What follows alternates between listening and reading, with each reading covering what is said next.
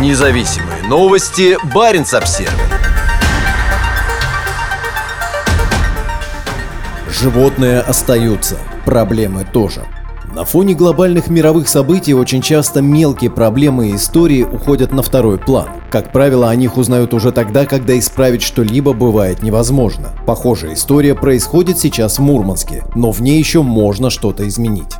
Если спросить у туристов, зачем они приезжают на Кольский полуостров, то среди самых популярных ответов будут охота за северным сиянием и поездка в Териберку. Уже находясь в Мурманске, гости узнают о том, что здесь можно найти много самого-самого самую высокую на севере гостиницу «Арктика», самое северное в мире колесо обозрения, самый крупный незамерзающий порт за полярным кругом. Совсем недавно здесь работал самый северный в мире Макдональдс. А еще здесь можно было посетить самый северный в мире океанариум. Первые проблемы.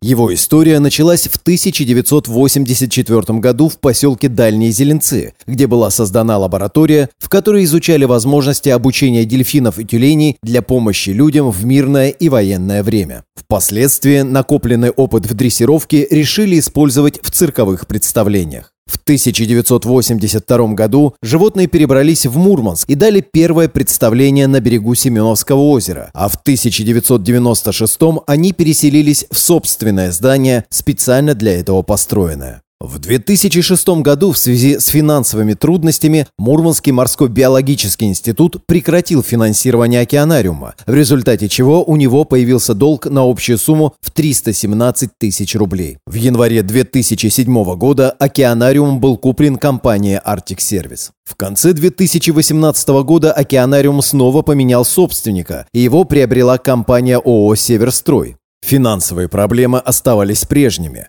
Океанариуму хватало денег лишь на покупку рыбы и зарплату работникам. Потом началась пандемия, предприятия закрыли на карантин, и это окончательно ухудшило финансовое положение океанариума. Все это привело к тому, что коллектив обратился с открытым письмом о помощи к губернатору Мурманской области.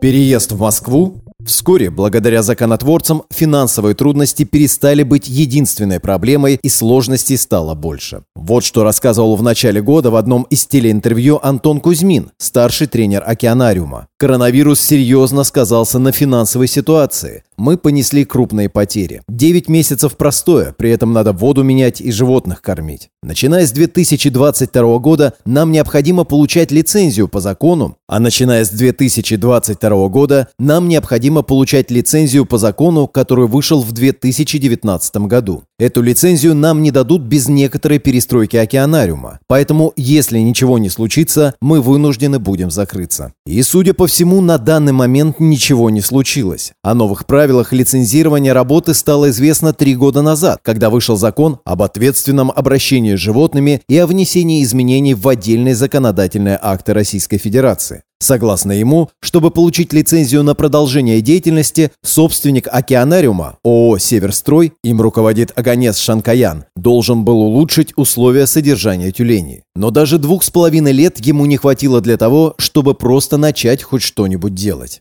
Все это время сотрудники океанариума неоднократно обращались и к Андрею Чибису, и к Аганесу Шанкаяну с просьбой помочь решить проблемы. При этом губернатор неоднократно публично обещал сохранить океанариум.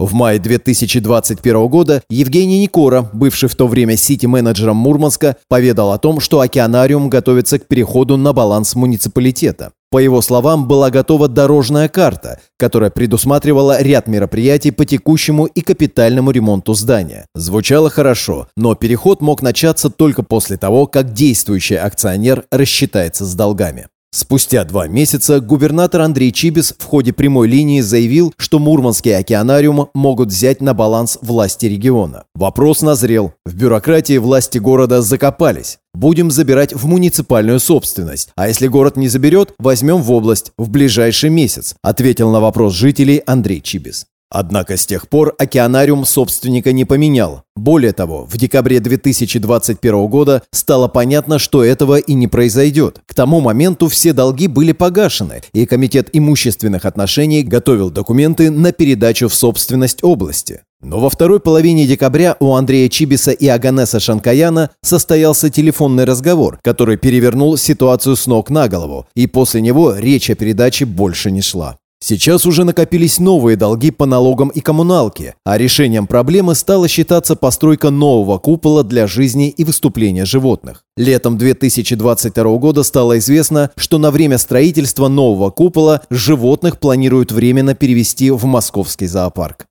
При этом, по словам тренеров, которые работают с животными много лет, сотрудники океанариума только лишь поучаствуют в транспортировке, а речь об их постоянном присутствии там, в московском зоопарке, не идет. По словам столичных специалистов, при передаче животных они становятся не нашими, а их животными. После этого у работников возник вопрос, а правда ли, что это будет временным содержанием? Договора, заключенного с московским зоопарком, они не видели.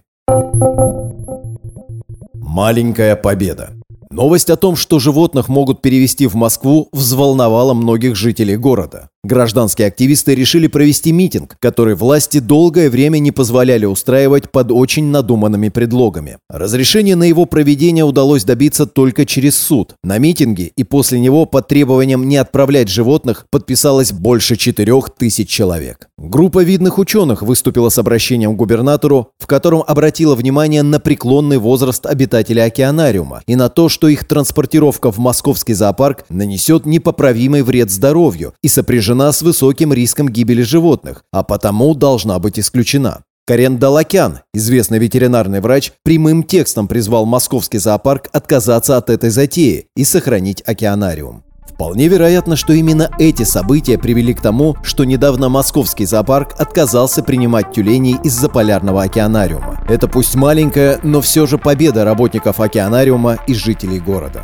В остальном полная неопределенность. Примерно месяц назад группа депутатов, почетных граждан и гражданских активистов обратились с открытым обращением к губернатору, в котором еще раз рассказали о существующей проблеме и написали свои предложения, что помогли бы исправить ситуацию. Но на данный момент власти никак на него не отреагировали.